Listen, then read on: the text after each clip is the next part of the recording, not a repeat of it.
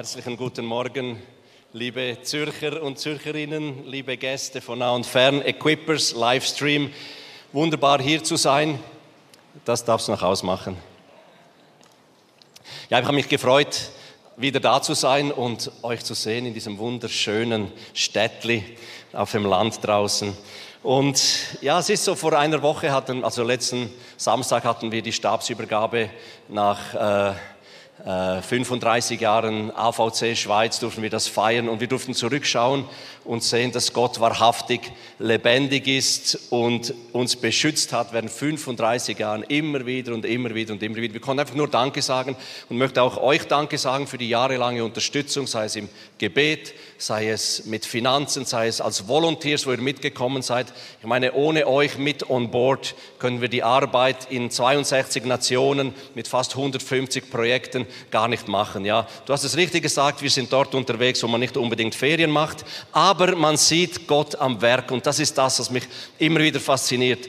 Zum Teil in der größten Finsternis habe ich gesehen in den letzten Jahren ist Gott einfach ein Augenzwinker davon entfernt. Und ich möchte einsteigen mit einem Vers, der mich so fasziniert, so etwas von stärkt, auch dich stärken soll, hier drin live oder eben im Livestream, aus Hebräer Kapitel 1 ab Verse 2 und 3. Da heißt es, fange ein bisschen unten an, durch die Kraft seines Wortes trägt er das ganze Universum. Und schon nur dies lässt uns ein bisschen schmecken und riechen, wie groß und wie, wie gewaltig es ist, wie der Vater mit seinem Sohn Jesus, der ja das Wort ist, das ganze Universum trägt. Das heißt an einer anderen Stelle, mit der Spanne seiner Hand misst er das ganze Universum.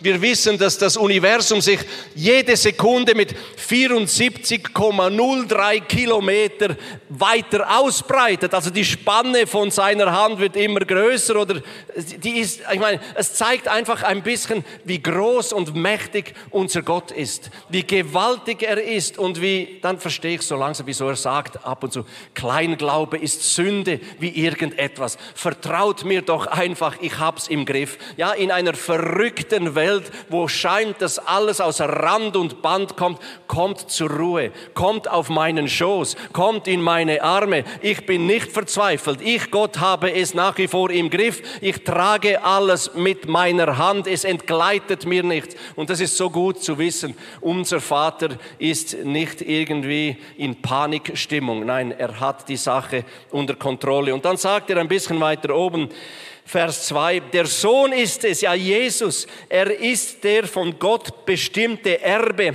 aller Dinge. Durch ihn hat Gott die ganze Welt erschaffen. Er ist das vollkommene Abbild von Gottes Herrlichkeit. Jesus ist das vollkommene Abbild von Gottes Herrlichkeit. Wer Jesus studiert im Wort Gottes, erkennt den Charakter des Vaters und die Herrlichkeit Gottes ist nichts anderes als die Fülle der Schönheit des Vaters, die Vollendung der Herrlichkeit, die Vollendung des Charakters des Vaters repräsentierte und zeigte Jesus auf dieser Welt wieder. Und er sagt, und ich habe das Erbe des Vaters genommen. Ich, derjenige, der, das, der der unverfälschte Ausdruck seines Wesens ist. Und dann sagt er in Johannes 17, 22, die Herrlichkeit, die Fülle der Schönheit von Vater, die ich bekommen habe, diese einzigartige Gütigkeit, dieser wunderbare und einzigartige Charakter, den ich von Vater bekommen habe, habe ich euch, meinen Nachfolgern, meinen Kindern weitergegeben. Er sagt in anderer Stelle, jetzt seid ihr die Träger der Herrlichkeit Gottes in dieser verrückten Welt drin. Und das muss ich schon sagen. Also wenn ich früher noch unter Minderwert gelitten hätte, dann spätestens nach dieser Aussage nicht mehr. Ich bin und du bist Trägerin und Träger der Herrlichkeit Gottes auf dieser Welt. Er hat gesagt, du bist das Salz der Erde, wo diese Erde so richtig schmackhaft macht. Er sagt, du bist das Licht dieser Erde. Johannes 8 sagte er, solange ich in der Welt bin, bin ich das Licht dieser Welt, sagte Jesus, sagte, aber der Tag kommt, da werde ich gehen. Und dann wirst du das Licht dieser Welt sein. Und er hat gesagt, nur wieder für diejenigen, die dann wieder so schnell in den Minderwert zurückfallen, er hat gesagt, du bist wie eine Stadt auf den Berg gepflanzt, ersichtlich für jeder Mann. Und wir singen dann zwischendurch, this little light of mine.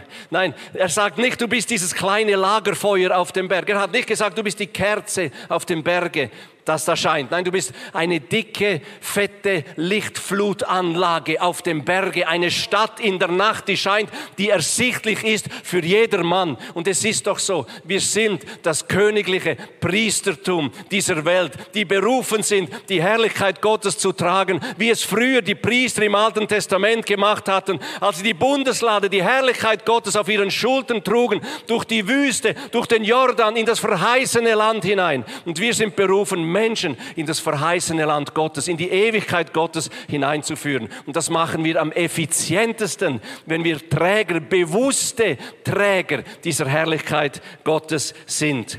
Ich glaube, Herrlichkeit Gottes hat so viel zu tun mit dem Thema, wo ihr drin seid. Beziehungen, Beziehungen in die Welt hinaustragen. Meine Erfahrung als 20 Jahre, aus 20 Jahren Mission ist, überall, wo die Herrlichkeit Gottes aufkreuzt, da zieht es Menschen an. Und wo Menschen angezogen werden, werden sie gleichzeitig freigesetzt, um Beziehung zu pflegen, weit über unsere Landesgrenzen hinaus. Egal, wo die Herrlichkeit Gottes ist, werden Menschen angezogen, ob sie Christen sind oder nicht Christen sind, Atheisten sind. Das ist das, was die Herrlichkeit Gottes macht. Wenn es im Finsten so richtig scheint, werden Menschen herausgezogen aus ihren Gefängnissen, aus ihren Verborgenheiten, aus ihren Nöten, weil sie Hoffnung riechen. Sie schmecken Hoffnung.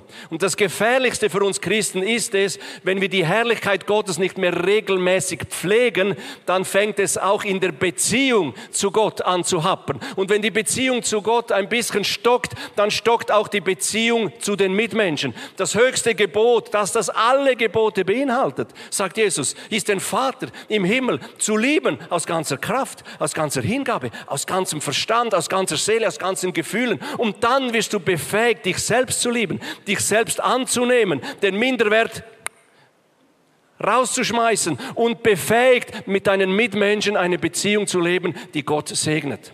Und ich habe das weil ich so beschäftigt war während den letzten 20 Jahren, habe ich die letzten so drei Jahre weil ich so viel für Gott gemacht habe, habe ich den größten Fehler gemacht, den man überhaupt machen kann. Man hat für Gott gearbeitet, aber ich habe meine Beziehung mit Jesus ein bisschen vernachlässigt. Denn ich war ja so beschäftigt für ihn. Geht es dir auch ab und zu so? Du bist so beschäftigt im Alltag und dann vergisst du ab und zu mit der Quelle des Lebens in Kontakt zu bleiben. Du bist zwar, äh, ja, er ist zwar in dir, aber du vergisst ein bisschen so in ihm zu sein. Und wo ich das realisiere, realisiert habe, also eigentlich habe nicht ich es zuerst realisiert, sondern meine Frau. Meine Frau hat mir, nachdem ich im Jahr 2020 zwei Zähne ausgebissen habe und im Jahr 2021 zwei weitere Zähne ausgebissen habe, ja, ich habe noch ein paar Zähne im Mund, hat sie gesagt, Sascha, ich habe den Eindruck, Gott möchte dir etwas sagen. Und dann weißt du, jetzt Ohren gespitzt, und dann sagt sie, ich habe den Eindruck, du hast den Biss für das Evangelium etwas verloren. Uh, das tut dann aber weh, wenn es die, wenn's die Frau sagt. Und, und dann äh, weißt du irgendwo, ja, da, irgendwo stimmt es. Und ich sitze ins Auto hinein, mache das Radio an und dann kommt Gölle. Und Gölle singt aus lauter Kehle, singt er, ich hätte noch viel blöder da. Hat nichts an mir vorbeigehen Wenn ich denn schon gewusst hätte, dass ich Zeit nicht für immer habe. Und das hat auch gesessen. Gott kann sogar durch Göller reden. Gott kann sogar durch, durch was und wen auch immer sprechen. Und wo er so zu mir spricht, denke ich, Jesus, es stimmt. Früher, wo ich noch so ein unbedarfter Christ da im Engadin war, da habe ich zum Teil wilde Dinge getan, die würde ich heute vielleicht nicht mehr tun. Heute bin ich mehr so der politically correctness Typ Christ. Aber ab und zu ist es gut, wenn wir die politically correctness über Bord schmeißen und sagen, nee, lass uns wieder so etwas von einer heiligen Frechheit unterwegs sein. Ob wir es verstehen oder nicht, aber zur Zeit und zur Unzeit befiehlt uns die Bibel, gebt das Evangelium weiter. Dann ist mir eine Geschichte in den Sinn gekommen, wo ich damals im Kanton Graubünden etwas angestellt habe, weil ich einfach sauer war. Nicht nur heilig sauer, auch ein bisschen angesäuert. Da waren in den Zeitungen im Kanton Graubünden, haben die Esoteriker so eine richtige Welle geschmissen. Und sie haben versucht, da die, die, die India, den, den Indi, das ganze Indianerwesen, den Indianergeist in den Kanton Graubünden hineinzubringen. Da gab es plötzlich Angebote, im Tipi zu übernachten, Friedenspfeife zu rauchen, mit dem großen Manitou Kontakt aufzunehmen, mit den Verstorbenen sprechen, bis sie anfangen Antwort zu geben. Und ich denke, schläft's denen noch? Geht es denen noch, oder? Ist denn das möglich? In meinem Kanton, Republik Graubünden, in meinem Umfeld fängt man solche Dinge an zu, das geht gar nicht. Dann habe ich alle meine Freunde zusammengetrommelt, habe gesagt, das lassen wir nicht auf uns sitzen. Wir machen Gegenkampagne.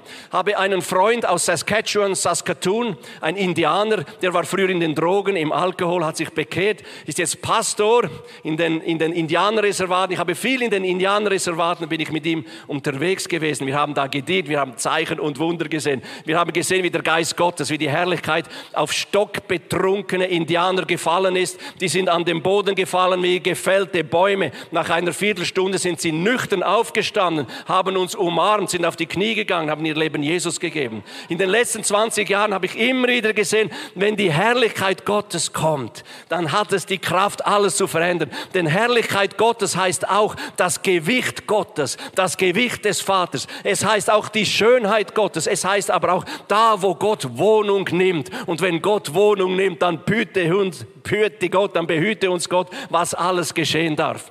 Und dann haben wir Plakate gemacht. Wir haben hunderte von Plakaten im Kanton Graubünden aufgehängt, mit wunderbaren, schönen, esoterischen Farben, mit Federn drin. Und der Titel war, ein Cree-Indianer erlebt die Heilkraft Gottes. Samstag Nachmittag, Samstagabend, Forum Ried in Langquart.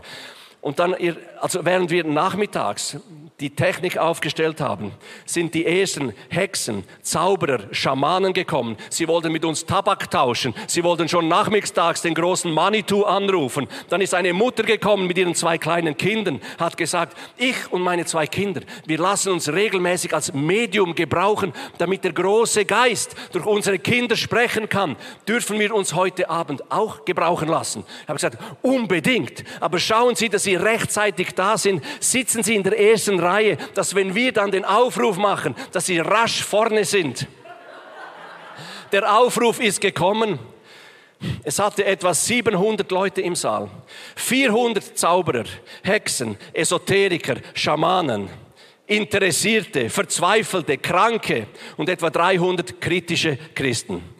Der Aufruf kam nach einer Viertelstunde und das war dann das Chaos perfekt. Und mitten im Chaos hat zwischendurch die Herrlichkeit Gottes aufgeleuchtet. Da ist eine Mutter gekommen mit ihrer 20-jährigen Tochter.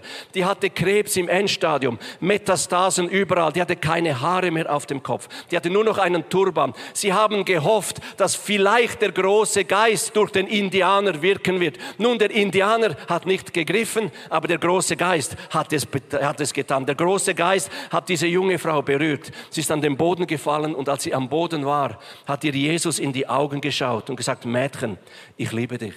Mädchen, du bist geheilt, steh auf. Nächste Woche ist sie gegangen, hat sich kontrollieren lassen und war vollends gesund. Das ist das, was die Herrlichkeit Gottes tut. Und das ist das, was wir mehr und mehr erleben wollen. 1. Petrus 4,14. Der Geist der Herrlichkeit, der Geist Gottes ruht auf euch. Jesus hat gesagt in Johannes 17, 27, die Herrlichkeit, die der Vater mir gegeben hat, die habe ich euch übertragen.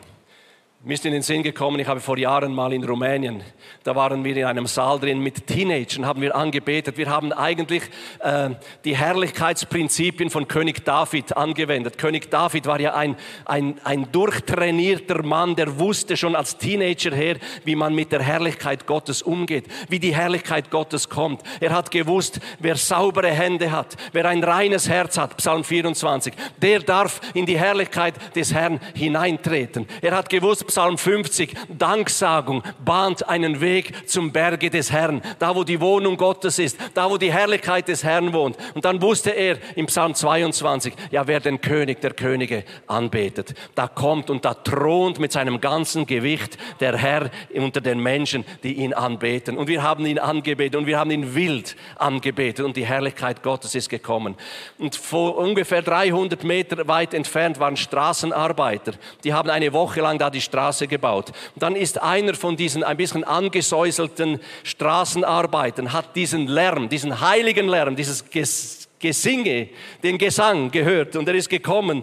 Und dann hat er sich so schlurfend, hat er sich zum Eingang bewegt. Und ich stand da an der Türschwelle. Und als er seinen Fuß auf die Türschwelle setzt, schaut er hinein und sagt, das ist ja wie im Himmel macht zwei Schritte weiter hinein, fällt auf die Knie, fängt an zu weinen, streckt seine Hände in die Luft und gibt sein Leben Gott, ohne dass ihm jemand erklärt hätte, wie das funktioniert. Aber so ist es, wenn der Himmel offen ist und die Herrlichkeit da ist, dann zieht es Menschen aus der Finsternis heraus und dann werden sie verändert. Und das ist das, was wir lernen müssen, in dieser bewussten Lebenshaltung als Träger der Herrlichkeit Gottes im Leben unterwegs zu sein. Im Kolosserbrief Kapitel 1 heißt es, alles, was auf dieser Welt ist, gekommen ist, gegangen ist, entstanden ist, ist für Jesus, durch Jesus und wieder zurück zu ihm entstanden, damit er das Zentrum von uns ist, dass er das, das Fadenkreuz unseres Lebens ist. Und wenn wir das tun, dann erleben wir auch immer wieder,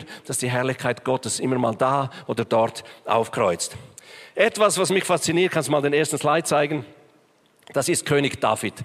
König David, der hat als junger Mann, hat er gelernt, die Herrlichkeit Gottes zu pflegen. Er hat die Schafe gehütet, äh, jawohl, er hat die Schafe gehütet und er hat ähm, da mit, heißt es, mit bloßen Händen, als die Herrlichkeit gekommen war, hat er die, die, die wilden Tiere verjagt, die, die Löwen und die Bären, oder? Er war trainiert in dem. Er wusste, wie schön die Herrlichkeit Gottes ist. Und dann, als er dann endlich König war, dann hat er etwas aufs Herz bekommen. Er wollte unbedingt die Herrlichkeit Gottes aus Samuel Kapitel, äh, 2. Samuel Kapitel 6 zurückholen. Denn die, die Bundeslade, das Wahrzeichen Israels, die Trägerin der Herrlichkeit Gottes, wurde von den Philisten entführt, wurde verschleppt, wurde in den Tempel Dagons hineingestellt. Und das Schöne ist, unser Gott braucht ja keinen Babysitter. Der hat selbst aufgepasst. Der Dagon, der fiel dann am nächsten Morgen am, an dem Boden, lag da, dann haben sie ihn wieder aufgestellt. Am zweiten Tag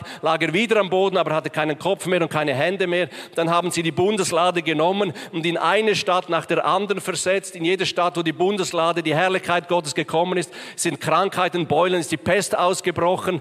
Bis nach der fünften Stadt haben sie gesagt, schickt das Teil wieder zurück zu den Israeliten, wir wollen nichts mehr damit zu tun haben. Und dann haben sie sie geschickt und sie ist gekommen in das Hause Abinadabs. 20 Jahre bei gläubigen Menschen. 20 Jahre ist nichts geschehen. Nach 20 Jahren kommt der David mit 30.000 Soldaten, will dieses Teil, diese Bundeslade, diese Kiste mit dieser brennenden Fackel zwischen Cherubim ähm, äh, Flügeln nach Hause holen wollen. Und dann geschieht das Missgeschick. Der Usa, der Sohn von Abinadab, der 20 Jahre die Herrlichkeit Gottes bei sich hatte, aber nichts von der Herrlichkeit Gottes erlebt hat, geht einfach so nonchalant und als diese Bundeslade von, der, von dem Karren kippte oder kippen wollte, berührt er es und er fällt wie vom Schlag, wie vom Blitz getroffen an den Boden. Und von David heißt es, und David war außer sich vor Zorn, aber hatte plötzlich hohe Angst, weil die Ehrfurcht Gottes auf aufgestanden ist. Und dann war die Bundeslade während drei Monaten im Hause Obededoms. Und dann heißt es, die Gegenwart Gottes, die Herrlichkeit Gottes hat das Hause Obededoms in einer Art und Weise gesegnet, dass es in Israel, in Jerusalem den Leuten zu Ohren gekommen ist. Und David hat davon gehört und hat gesagt, wir wollen sie unbedingt zurückhaben, weil ich will die Herrlichkeit bei mir in der Davidstadt haben. Und dann sind sie gegangen und haben es damals, das, diesmal etwas anders gemacht. Sie haben geopfert, weil die Herrlichkeit Herrlichkeit, die braucht Opferblut. Wenn die Herrlichkeit Gottes einbrechen will, dann braucht sie einen geebneten, einen gesäuberten Pfad. Und damals in der Zeit des Alten Testamentes hat man das mit Opferblut getan. Und es wurden 3500, alle sechs Schritte, 3500 insgesamt auf einer Strecke von 12 bis 15 Kilometer, 3500 Ochsen und Kälber geschlachtet, 245.000 Liter Blut vergossen, 1440 Badewannen voll Blut. Und endlich ist dann diese Bundeslade, die Herrlichkeit Gottes in Jerusalem angekommen. Und dann hat er außer sich vor Freude getanzt. Und dann denke ich, was für ein Narrenaufwand, was für ein gespunnigen Aufwand, was für ein gewaltiger Aufwand, um die Herrlichkeit Gottes bei sich zu haben. Ja, ich verstehe es aus Davids Sicht, denn er hat die Herrlichkeit Gottes geschmeckt. Er hat gewusst, es gibt nichts Besseres, es gibt nichts Schöneres, als die Gegenwart Gottes unter den Menschen zu haben. Dann habe ich Himmel auf Erden. Aber was ist heute? Heute haben wir es doch viel, viel einfacher. Was David mit 245.000 1000 Liter Blut nicht konnte, hat Jesus mit ein paar Liter Blut gemacht. Der wichtigste Sieg, nächster Slide, der wichtigste Sieg hat uns Jesus am Kreuz von Golgatha geholt. Der bedeutendste Sieg, seit es Menschen gibt. Und 400 Jahre lang war Ruhe. 400 Jahre lang war Ruhe, bis Jesus gekommen ist. Da war nichts von der Herrlichkeit Gottes zu spüren. Und die Sehnsucht des Himmels mit der ganzen Herrlichkeit hineinzubrechen in diese Welt, das zeigt sich und das manifestiert sich im nächsten Slide in Matthäus Kapitel 27. Da heißt es, was geschehen ist auf Golgatha. Das ist für mich einzigartig bis zum heutigen Tag. Dieser kostbar errungene Sieg von diesem Jesus. Wo es heißt, Matthäus 27, 45, um 12 Uhr mittags brach über das ganze Land eine Finsternis herein, die bis 3 Uhr nachmittags andauerte. Ja, wo die Sonne am höchsten stand, ist es stockdunkel geworden. Man musste die Fackeln hervornehmen, um überhaupt die Hand vor Augen zu sehen. Vers 50. Jesus aber schrie noch einmal auf, als es vollbracht war. Er schrie, es ist vollbracht. Man muss nichts mehr dazu tun. Nun ist der Weg für die Herrlichkeit Gottes frei. Mit meinem Blut habe ich es gemacht. Und dann steht da, er schrie noch einmal auf, dann starb er im selben Augenblick. Hey, die Herrlichkeit hat sich so dermaßen angestaut im Himmel. Es verging keine Sekunde, bis die Herrlichkeit Gottes hereingebrochen ist, als Jesus den stellvertretenden Tod auf sich genommen hat. Der Vorhang im Tempel erriss von oben bis unten entzwei. Die Erde begann zu beben. Die Felsen spalteten sich und die Gräber öffneten sich. Viele verstorbene Heilige wurden auferweckt, kamen aus ihren Gräbern und erschienen vielen, vielen Menschen. Stell dir das vor. Die Herrlichkeit Gottes, die sich aufgestaut hat über Jahrhunderte. Und der Vater dachte, mein Sohn, der Moment, er muss kommen. Ich kann dir das leider nicht wegnehmen. Ich kann dir diesen Kelch nicht wegnehmen. Wenn du nicht stellvertretend aufs Kreuz gehst, wenn du nicht dein Blut vergisst, dann kann meine Herrlichkeit nicht auf diese Welt hineinbrechen. Und nach 400 Jahren der Ruhe bricht sie hinein und da kam so viele Kraft, so viel Leben auf diese Welt, dass es die Toten aus den Gräben herausgesogen hat. Und sie gingen um in der Stadt Jerusalem umher und begegneten vielen Menschen. Stell dir das vor. Stell dir diese Panik vor. Stell dir das vor, was da geschehen ist. Hey, also, ich weiß nicht, was da los war in dieser Stadt. Das war, das war wirklich das heilige Tohu Wabohu. Und dann war dieser Vers 54, dieser Mann, dieser römische Hauptmann, diese Killermaschine, der Tausende von Menschen am Kreuz gesehen hat, brutal sterben. Er schaut diesem Jesus zu, er schaut diesem Geschehnis zu, er erlebt das Erdbeben. Und er sagt, dieser Mann war wahrhaftig Gottes Sohn.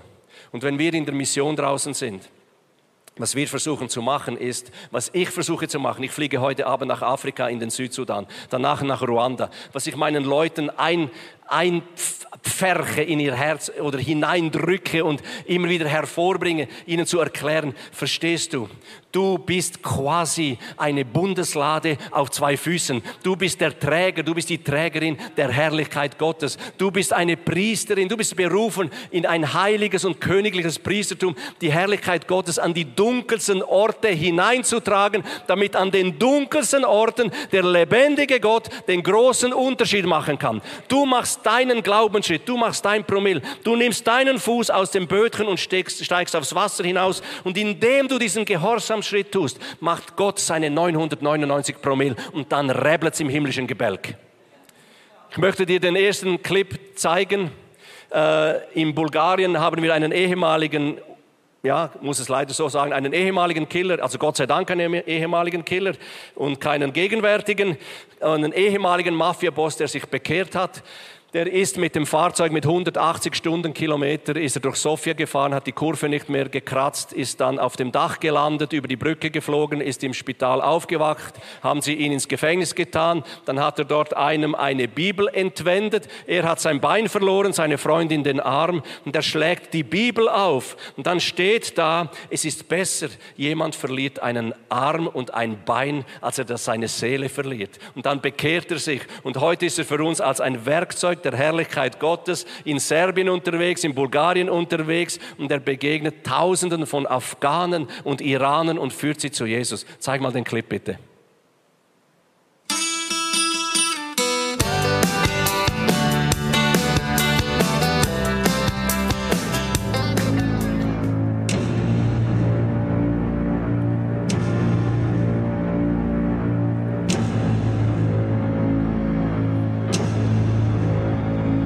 Es hat mit der Verteilung von Hilfsgütern angefangen. Hartgesottene Kriminelle, Kidnapper, Mörder, Drogenhändler werden weich, öffnen sich. Der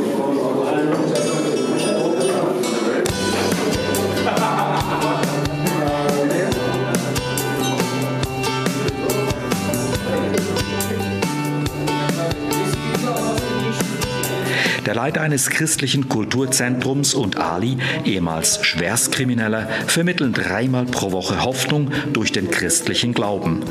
Gefangene sagen, ich spüre hier einen seltsamen Frieden. Es fällt mir schwer, an Jesus zu glauben, aber hier fühle ich mich frei. 20 berüchtigte Kriminelle, die sich im Gefängnis als Bosse aufgespielt haben, werden bereits als Leiter einer Art Gefängniszellengemeinde aufgebaut. Gefängniswärter sagen, Psychologen bemühen sich während Jahren um die Häftlinge, ohne Erfolg. Dann werden sie Christen, lernen zu vergeben und verändern sich. So kommt es, dass die Gefängniswärter jeweils höchstpersönlich im Gefängnishof das Taufbecken aufstellen. Die Häftlinge sind gefangen und doch frei. God bless you.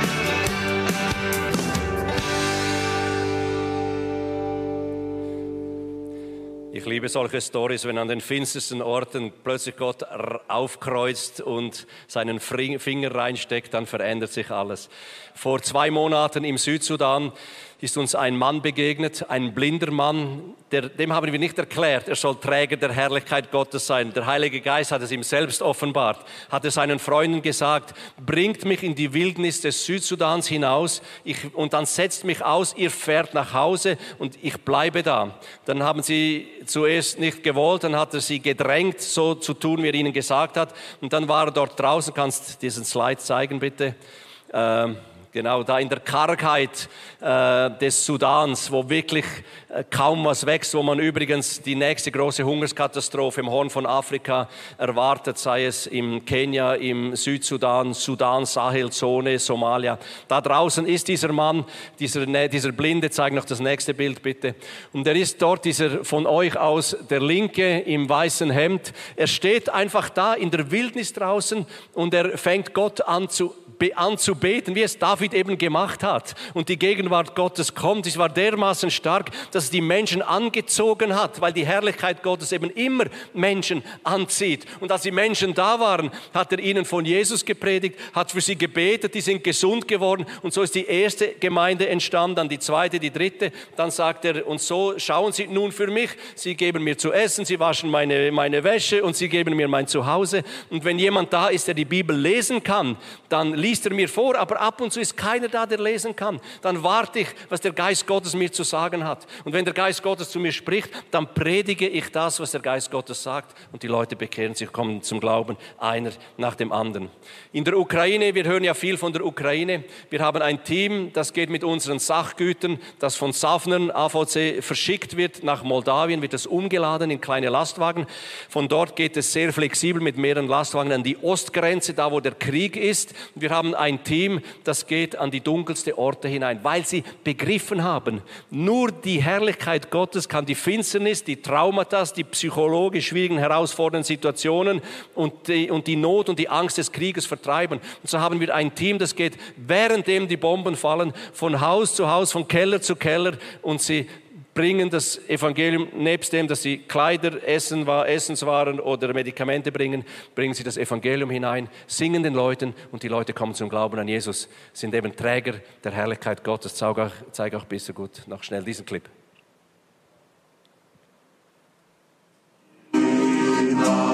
Show.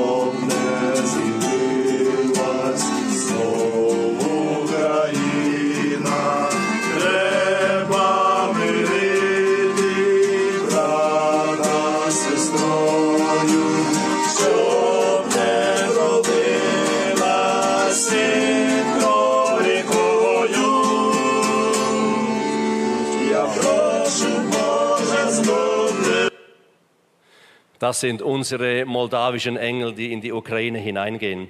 Ich möchte, bevor ich den letzten Clip zeige, möchte ich euch eine Bibelstelle vorlesen, die finde ich eben extrem, extremst wichtig. Es heißt in Sprüche Kapitel 1, Vers 7, Gottesfurcht ist der Anfang der Erkenntnis. Und das Wort Erkenntnis aus der Bibel könnte man auch nehmen wie die Beziehung zwischen Mann und Frau. Man könnte auch sagen, Gottesfurcht ist der Anfang einer gesunden, intimen Beziehung. Und wenn ich etwas hinterlassen möchte heute Morgen, euch ein Bewusstsein irgendwo ins Herz hineinzubringen, lebt euer Christenleben nicht so wie die Gläubigen im Hause Abinadabs, wo Gott zwar 20 Jahre in ihrem Haus war, wo die Bundeslade 20 Jahre da war, wo die Herrlichkeit 20 Jahre da war, aber Gott war im Hause Abinadabs nur ein Beigemüse. Er war quasi der Schubladengott. Man hat ihn herausgenommen, wenn man ihn gebraucht hat, man hat ihn am Sonntag wieder versteckt und die ganze Woche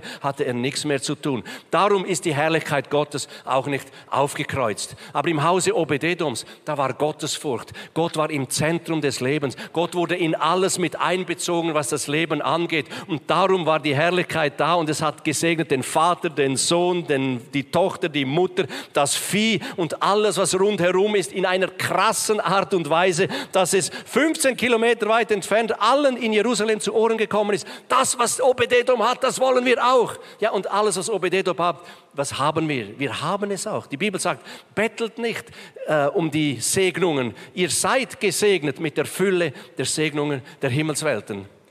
Lasst uns es einfach im nehmenden Glauben anwenden. Tag für Tag in allem, im Beruf, in der Familie, in der Freizeit, wherever. Für mich das Letzte, für den Clip, den ich noch am Schluss zeige, ist ein bisschen ein herausfordernder Clip. Ein Freund, der ist vor wenigen Wochen gestorben im Südsudan. Das ist auch ein Grund, wieso ich runtergehe. Er wurde vor Jahren in einem sudanesischen Folterkeller fast zu Tode gefoltert, misshandelt, umgebracht. Und er hat gesagt, währenddem sie mich geschlagen haben und gefoltert haben, hatte ich einen einzigen Wunsch. Herr, lass mein Herz nicht Rache üben wollen.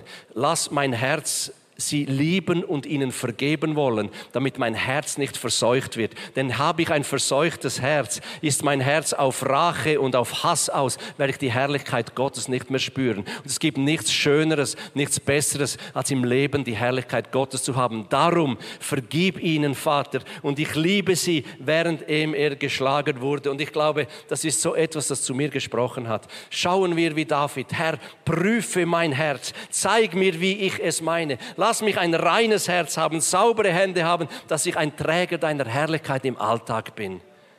Zeig doch bitte noch kurz diesen Clip von Pastor B aus dem Südsudan.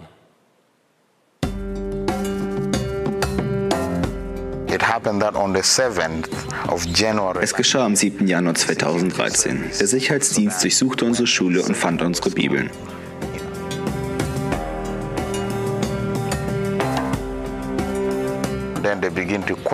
Sie fragten, warum wir an dieser Schule Bibeln haben und keinen Koran. Die Schuldirektorin Cecilina wurde festgenommen und verhört. Am folgenden Tag riefen sie mich an. Ich ging hin und wurde sofort verhaftet. Sie sagten, sie würden mich kennen. Ich wolle Muslime zum Christentum bekehren. 13 Tage lang wurde ich in einem Gefängnis im Militärquartier festgehalten. Das Gefängnis ist unterirdisch. Es gibt kein Bett, keine Matratzen. In der Nacht schalten sie die Klimaanlage an. Es war sehr kalt. Dann holten sie mich heraus und verhörten mich immer wieder. Waren sie mit den Antworten nicht zufrieden, schlugen sie mich wieder und wieder, Tag und Nacht. In mir herrschte Angst und Verwirrung. Ich wusste einfach nicht, was als nächstes passieren würde. Tag für Tag ging das so weiter. Dann drohten sie, mein Leben zu beenden, wenn ich nicht zum Islam zurückkehre. Der Islam sei eine Religion des Friedens und der Liebe. Als ich meine Sicht von Gott darlegte, rastete einer aus, packte mich am Nacken und schlug meinen Kopf so oft gegen die Wand, bis mir schwarz vor Augen wurde.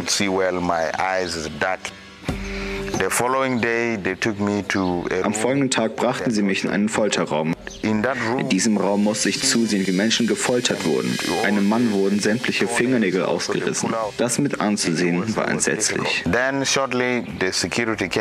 Kurz darauf kamen die Sicherheitskräfte und brachten mich zu einem weiteren Verhör und Prügel nach draußen. Ich war so müde, sagte nur noch, Herr, lass mich einfach sterben. Dann wurde ich in die Todeszelle gebracht. Wir waren zu dritt. Sie legten uns Handschellen an und stellten ein schwarzes Tuch über den Kopf. Den einen Mann stellten sie in die Ecke, den anderen in die Mitte des Raumes und mich an die gegenüberliegende Wand. Sie erschossen zuerst den einen, dann den anderen Mann. Als nächster war ich dran. Der schwierigste Moment meines Lebens war, darauf zu warten, erschossen zu werden. Mein Magen zitterte, ich schwitzte, ich konnte nicht mehr vernünftig denken. Ich wartete. Doch die Leute gingen raus. Und ich stand da. Ich betete und betete. Ich war bereit zu sterben. Stunden später kamen sie zurück und brachten mich in meine Zelle. Also Am Morgen kamen die Beamten für weitere Verhöre. Sie hätten Beweise dafür, dass ich zu Muslimen predige. Sie schlugen mit Eisenstangen auf meinen Kopf ein. Ich konnte mich nicht mehr auf den Beinen halten. Ich wollte nichts mehr fühlen. Ich bat Gott, gib mir nur ein wenig Kraft, damit ich diesen Menschen vergeben und sie wieder lieben kann. Und genau das hat Gott getan. Dann nahmen sie mir meinen ganzen Besitz, meine Geschäfte, meine Grundstücke, mein Geld, alles und schoben mich ab. Habe ich an Gott gezweifelt? Nein, ich habe nie an Gott gezweifelt. Wurde ich wütend auf Gott? Nein, ich weiß, dass Gott die Kontrolle über mein Leben hat und wenn er will, dass ich gehe, wird er es geschehen lassen. Aber ich weiß, dass Gott noch etwas mit mir vorhat. Denn eines Nachts bat ich Gott, ich sagte, Gott, ich möchte wirklich sterben. Ich möchte wirklich, wirklich, wirklich sterben. Aber wenn es deine Absicht ist, dann werde ich leben und deinen Willen tun. Ich wurde nicht zum ersten Mal verhaftet. Dies war mein sechstes Mal. Jedes Mal hat Gott mich in eine andere Ebene des Glaubens geführt. Dass ich durch den Schmerz und die Angst und den ganzen Prozess des Verhörs gehen musste, war sehr schwierig. Jedes Mal, wenn sie dich holen, weißt du nicht, was passieren wird. Alle sind gegen dich. Ich habe alles verloren. Ich habe kein Zuhause mehr, aber eine Sache, die mich aufrecht hält und begeistert. Ich weiß, dass es Gott gibt, der mich so sehr liebt, dass er bei mir ist bis zum Ende.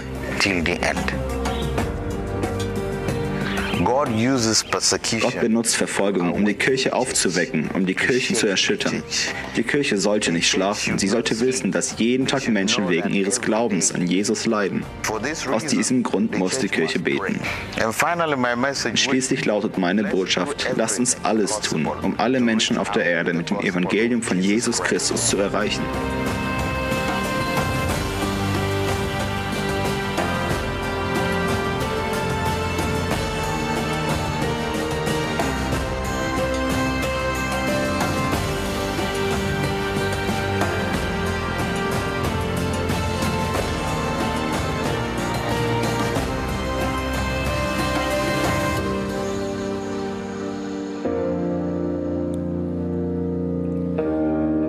Gerne mit euch beten. Bitte stehen wir miteinander auf.